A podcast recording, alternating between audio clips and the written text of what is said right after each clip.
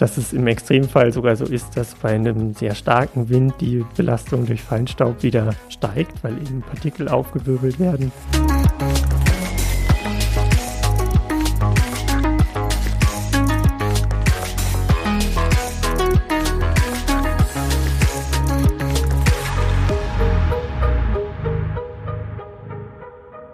Herzlich willkommen zu In Numbers We Trust, dem Data Science Podcast. Wir sind INWT und setzen Data Science Projekte um von der ersten Idee bis zum fertigen Produkt. Und in diesem Podcast sprechen wir darüber. Heute mal eine neue Person äh, im Podcast hier bei mir, nämlich äh, Milan. Milan ist promovierter Geoinformatiker. Genau, und ich bin Data Scientist bei INWT und ähm, bin Project Owner für die Luftschadstoffprognose. Das ist das Projekt, über das wir heute hauptsächlich reden werden. Genau, und an diesem Projekt gibt es äh, etwas Besonderes. Wir haben ja sonst sehr viele Projekte, die wir eher für die Privatwirtschaft umsetzen, über die wir dann entsprechend nicht so offen reden können. Das Projekt Luftschadstoffprognose, was du gerade angesprochen hast, ist ein Projekt, was wir umsetzen für die Senatsverwaltung für Umwelt, Mobilität, Verkehr und Klimaschutz hier in Berlin. Und ähm, das ist ein Projekt, über das auch so im Internet einiges zu lesen ist und über das wir auch, ähm, was eine erfreuliche Ausnahme ist, mal äh, etwas detaillierter sprechen wollen. Und insofern bietet das auf jeden Fall für uns auch mal eine Chance, vielleicht ähm, das ein oder andere Thema wie Datenqualität, Projektmanagement etc., also all das, was wir in den anderen Folgen schon angesprochen haben, mal wirklich konkret uns an einem Projekt anzuschauen. Und ähm, die Agenda ist äh, folgende. Wir wollen zunächst mal über die Problemstellung und die Relevanz sprechen, ein bisschen was äh, über den Kunden erfahren, für den das umgesetzt wird. Und dann folgen wir eigentlich dem typischen Projektzyklus, reden also ein bisschen über die Daten, ähm, die hier in das Modell einfließen, was da berechnet wird, dann über den Modellierungsansatz und dann die Lösung, die da entwickelt wurde, inklusive der technischen Umsetzung, Monitoring und so weiter. Und dann am Ende nochmal ein Fazit zu dem Projekt. Und dann können wir auch direkt einsteigen mit der Problemstellung. Schadstoffprognose hast du schon gesagt. Ähm, was verbirgt sich genauer dahinter? Genau, hinter der Schadstoffprognose verbirgt sich hier im Besonderen, verbirgen sich Luftschadstoffe. Und da geht es einfach darum, dass Luftverschmutzung halt ein Problem ist, ähm, weil bestimmte Stoffe in der Luft die Gesundheit schädigen. Also zum Beispiel kann Feinstaub Asthma verursachen oder das Risiko für Lungenkrebs erhöhen. Und äh, es gibt auch Studien, die sagen, das trägt zu erhöhter Demenz bei. Und genau, hier geht es ja um Luftverschmutzung vor allem in Berlin. Und da sind natürlich dann so bestimmte Stoffe relevant, also insbesondere eben Feinstaub also die Aerosole, die jetzt seit Corona auch so in aller Munde sind. Ähm, und dann auf der anderen Seite aber auch ähm, Stickstoffdioxid, was hier in der Stadt durch Autoverkehr besonders interessant ist. Das heißt, das ist also ein Thema, was äh, zumindest Leute, die in der Stadt wohnen, speziell in Berlin, aber natürlich auch in anderen äh, Städten, wo sich das Problem eigentlich analog stellt, ähm, da hat das eine durchaus unmittelbare gesundheitliche Relevanz. Und äh, der eine Aspekt ist, die Luftschadstoffbelastung vorherzusagen und der andere Aspekt ist dann, das Ganze auch noch irgendwie in Maßnahmen zu verarzten. Darüber werden wir dann auch äh, am Ende noch was erfahren, zumindest im Ausblick, denn das Projekt ist ja jetzt noch in der Umsetzungsphase. Ja, genau.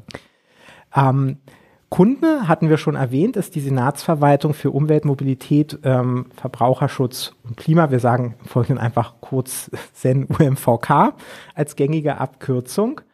Und ähm, welchen Bezug hat der, der Kunde konkret zu dieser Fragestellung? Für den Kunden ist das natürlich in erster Linie auch ein Problem, was ähm, auch eine rechtliche Relevanz hat. Also ähm, da wurde sozusagen die Gesundheit auch in bestehendes Recht, also in das Bundesemissionsschutzgesetz ähm, übersetzt. Das Bundesemissionsschutzgesetz ist hier im, eigentlich die Umsetzung von einer EU-Richtlinie und da sind die Städte verpflichtet, gewisse Grenzwerte von ähm, Luftschadstoffen einzuhalten.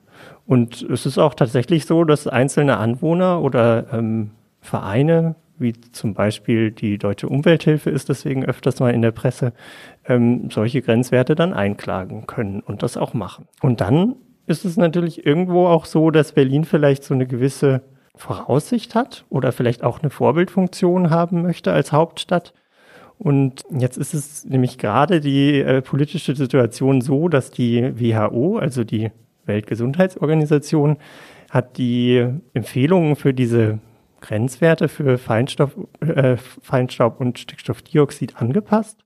Und ja, es ist absehbar, dass irgendwann wird hier eine Verschärfung in der EU und dann auch in Deutschland kommen. Und hier möchte Berlin natürlich nicht ganz blind reinlaufen, sondern schon mal gucken, ähm, was eigentlich so möglich ist in der Stadt und wie gut können hier eigentlich die Werte werden sozusagen. Und um uns jetzt dem Modell anzunähern, ähm, was wird da ganz konkret äh, prognostiziert? Wie ist der Zeithorizont? Ganz konkret möchten wir drei Luftschadstoffe vorhersagen für die nächsten vier bis fünf Tage im Stadtgebiet von Berlin. Ähm, das ist eben Stickstoffdioxid und zwei Feinstaubwerte, äh, also die heißen PM2,5 und PM10. Das sind jeweils ähm, Partikel, die kleiner als 10 oder 2,5 Mikrometer sind. Und das Ganze wird in der stündlichen Zeitauflösung passieren. Und für welchen Horizont? Also wie weit gehen wir da in die Zukunft? Vier Tage. Was passiert dann am Ende mit der Prognose? Also ähm, ist die dann eher in der Verwaltung verfügbar oder hat man dann, wenn das Ganze umgesetzt ist, auch die Möglichkeit, äh, das als Bürger oder Bürgerin einzusehen, was da herauskommt? Also eigentlich äh, ist die Idee, dass es für beide Seiten einen Nutzen hat, also sowohl für Privatpersonen als auch für die Verwaltung. Für die Verwaltung ist es so, dass sie ein Interesse daran hat, ähm, hier ein sogenanntes umweltsensitives Verkehrsmanagement einzusetzen. Also dass zum Beispiel bei schlechter Luftqualität einzelne Fahrspuren dem ÖPNV zugeschlagen werden könnten, um da die Verkehrsbelastung zu reduzieren. Ähm, und für Privatpersonen sieht es natürlich so aus, dass die vielleicht äh, sich das angucken, was passiert hier eigentlich, wie ist die Luftqualität für morgen oder für heute.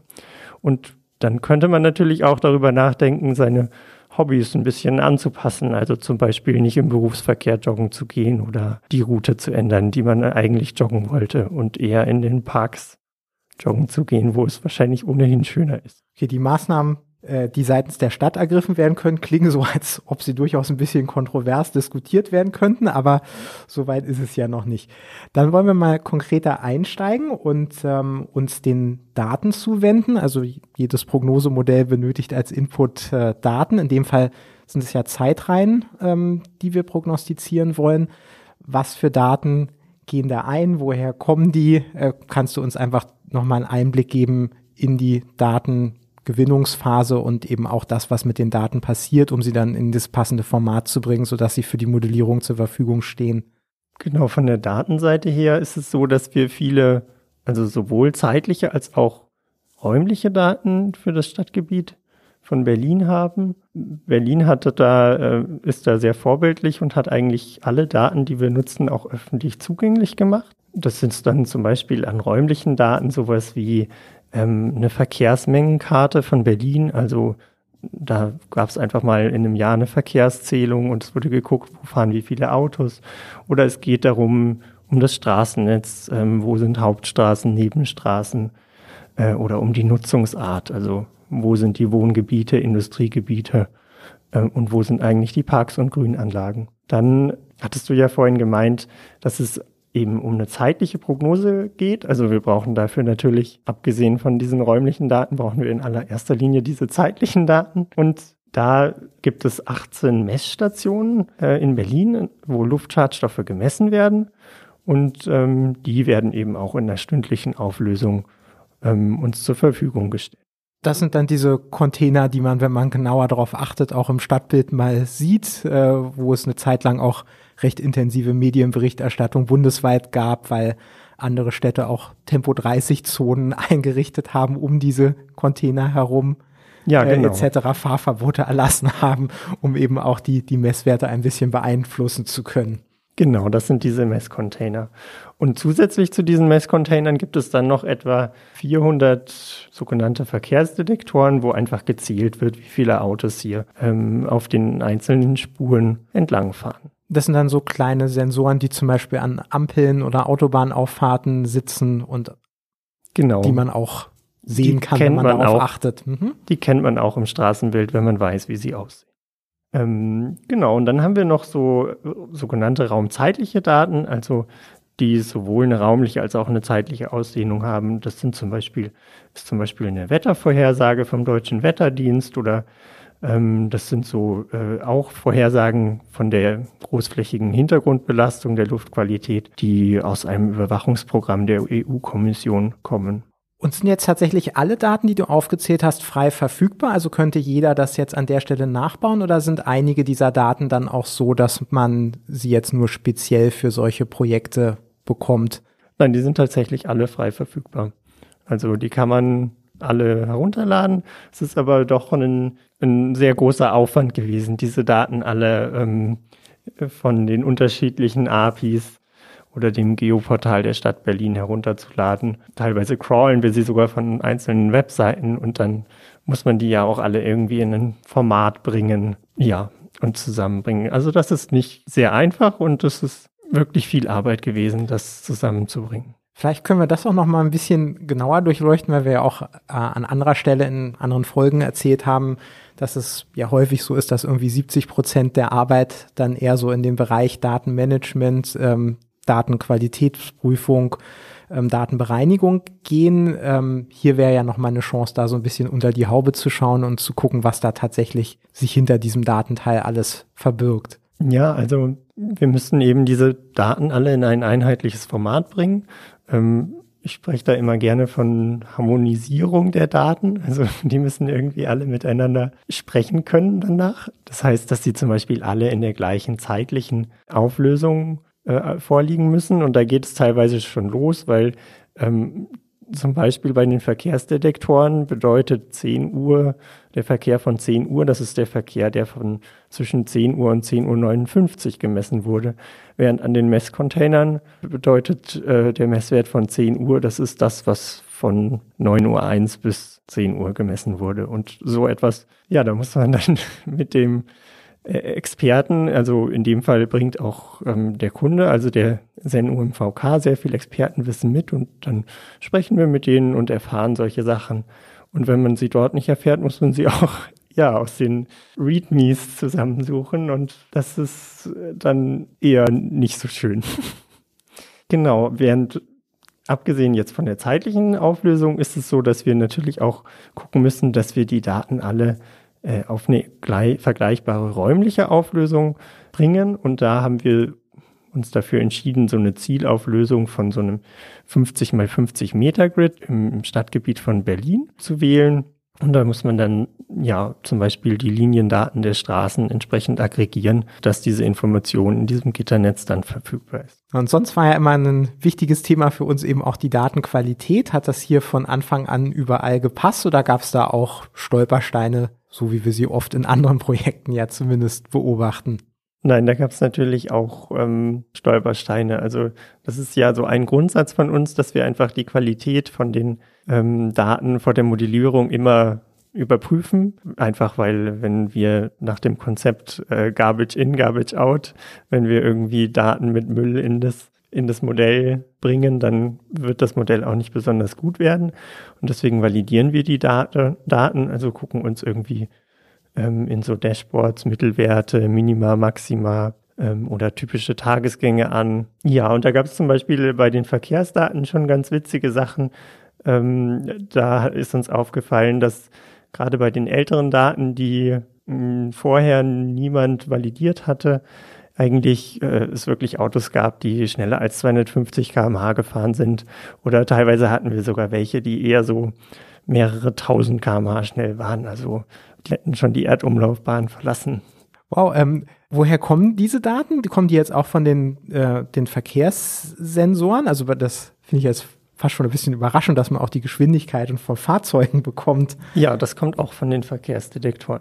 Das heißt, die, die messen, messen, nicht nur, wie viele Autos da langfahren, sondern die messen auch, äh, wie schnell die Autos sind. Ja, die messen die Anzahl ähm, und die Geschwindigkeit.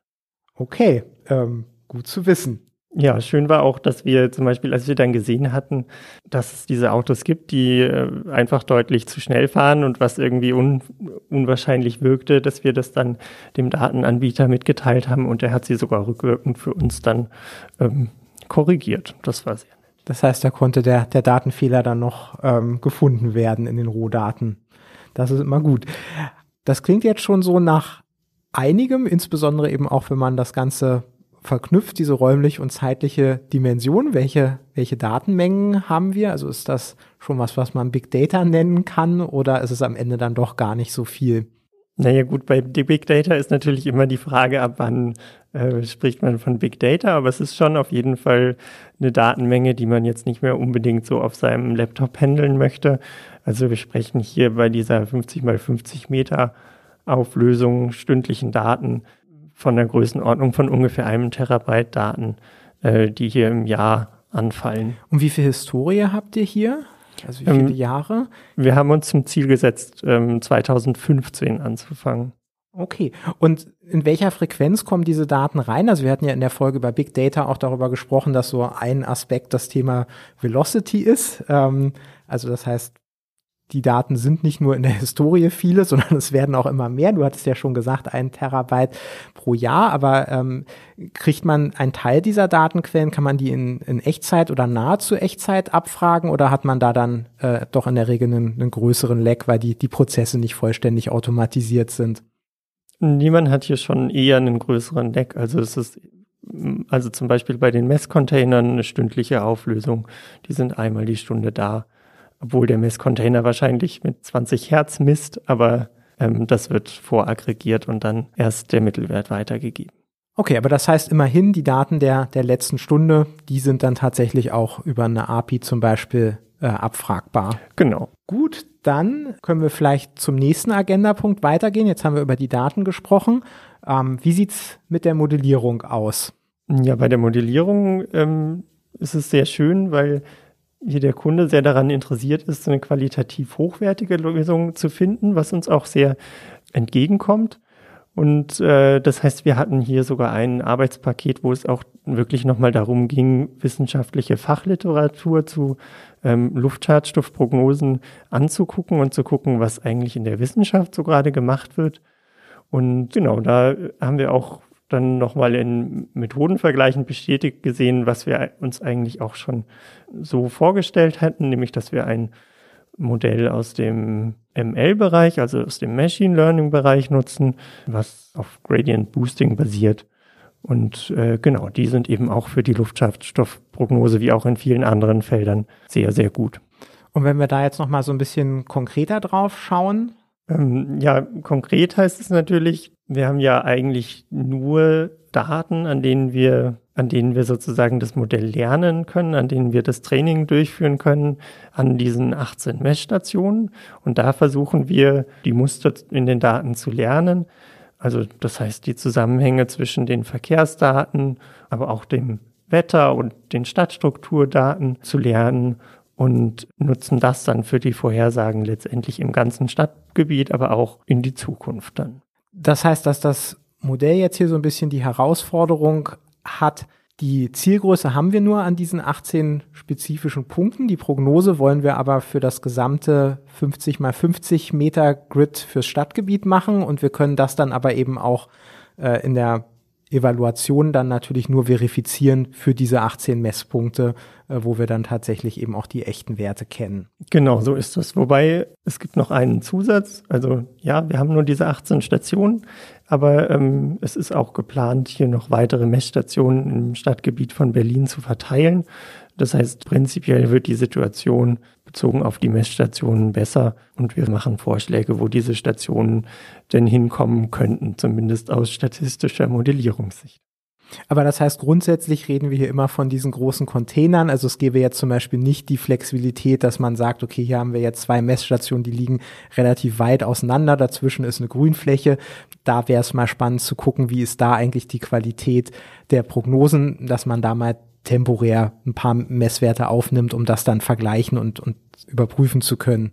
Nein, das ist so direkt jetzt nicht geplant. Also diese Messstationen haben auch immer eine sehr hohe, sehr hohe Qualitätsstandards, die sie erfüllen müssen. Und äh, dementsprechend können sie, glaube ich, auch nicht so schnell auf und abgebaut werden. Okay, verstanden.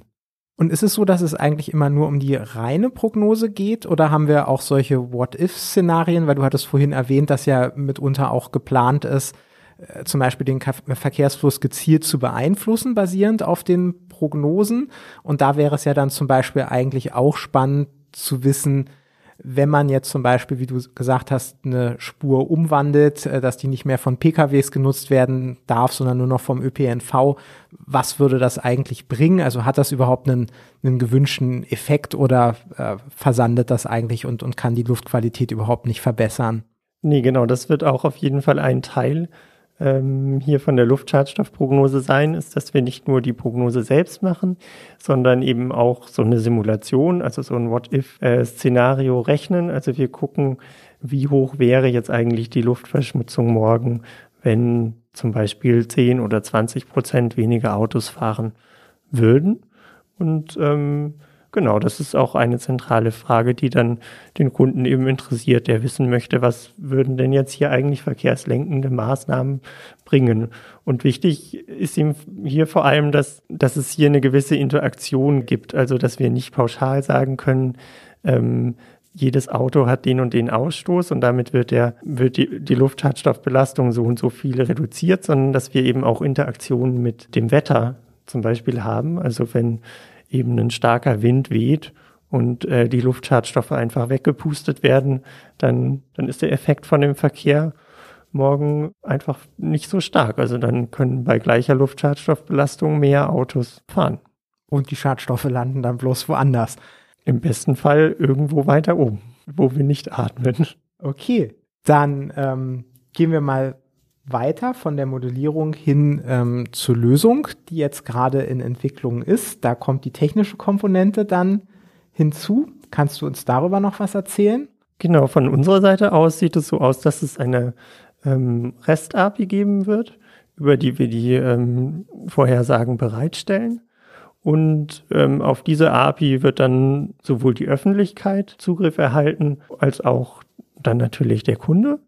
Und äh, was der Kunde zusätzlich macht, ist, er wird die ähm, Luftschadstoffprognosen dann auf einer anderen Plattform ähm, bereitstellen, wo sie dann auch visualisiert werden. Das heißt, für Bürgerinnen und Bürger, die äh, nicht die Ambitionen haben, die REST API abzufragen, gibt es dann auch einen Dashboard, wo die Daten dann quasi unkompliziert für die Allgemeinheit zur Verfügung genau, stehen. Genau, die API ist ja eher so für Entwickler gedacht. Mhm. Ähm, ansonsten für die Öffentlichkeit Genau, die werden direkt auf die Visualisierung gehen. Ja, spannend hierbei ist auch vor allem wieder diese Datenmenge. Zumindest finde ich das sehr spannend. Äh, wir machen ja diese Vorhersage täglich. Das heißt, ähm, wir haben einen 50 mal 50 Meter Grid und müssen eben für die nächsten vier Tage eine Vorhersage machen. Und dieses 50 mal 50 Meter Grid hat über 300.000 Zellen in Berlin. Und äh, wir müssen das natürlich jetzt ausreichend schnell machen, um wirklich in der nächsten Stunde ähm, dann die Prediction für die nächsten ähm, Tage bereitzustellen. Ähm, also wir dürfen jetzt nicht hier einen Tag lang irgendwie Daten runterladen, bis dann einmal die Vorhersagen stehen. Als wir zuerst angefangen haben, die Daten zusammenzusuchen und uns so eine äh, Query zu bauen, die die Daten dann aus der Datenbank runterlädt, war das aber so, dass wir zum Beispiel, also die hat initial mehr als zwei Minuten gebraucht und ähm, wir hätten zehn Tage gebraucht, um überhaupt nur eine Prediction zu machen, die nach zehn Tagen natürlich überhaupt niemanden mehr interessiert hätte. Da haben wir und, hoffentlich eine Lösung für gefunden. Ja, also genau, die Lösung sieht mittlerweile auch sehr gut aus. Also wir haben durch Optimierung von der Query und vor allem intelligentes Filtern letztendlich das so optimiert, dass das Eindurchlaufen nur noch sieben Sekunden braucht und äh, ja, die ganzen Vorhersagen zu erstellen ist jetzt innerhalb von einer halben Stunde ungefähr getan. Und wir hatten ja auch mal über das Thema DevOps äh, gesprochen. In einer Folge gibt es da hier noch was, äh, was du über dieses Projekt erzählen kannst? Ja, also hier ist es natürlich auch so, dass wir die unsere Standards sozusagen ähm, umsetzen. Also wir haben immer eine Trennung zwischen Dev und also Development und ähm, Prod, also Produktivumgebung und gucken, dass wir so getrennt entwickeln können, während weiterhin produktiv die Predictions dann mit äh, dem Vorhergängermodell sozusagen gemacht werden können. Außerdem nutzen wir Kubernetes für die Automatisierung von den ähm, Jobs und haben natürlich den ganzen Code auf ähm, GitHub mit der entsprechenden Versionierung. Okay, und jetzt haben wir ja vorab die Datenqualität geprüft. Das wird ja dann wahrscheinlich auch im Live-Betrieb irgendwie passieren. Äh, Schlagwort Monitoring und äh, so Model Drift. Ja, ähm, das wird äh, bei uns mit Redash umgesetzt. Also äh, hier sieht, es einerseits so aus, dass wir ein internes Monitoring von der Datenqualität haben, aber auch zusätzlich ist es so, dass wir das Modell eben eben Schlagwort Model Drift, was du eben meintest, wenn wir das Modell schätzen wir monatlich neu und äh, dann überwachen wir die Qualität in dem Dashboard auch und werden das auch dem Kunden direkt zur Verfügung stellen. Und wie sieht's dann mit den angesprochenen Maßnahmen aus? Ist äh, das was, was dann quasi auf Kundenseite entwickelt wird oder gibt's äh, dazu jetzt auch noch Empfehlungen oder ähnliches?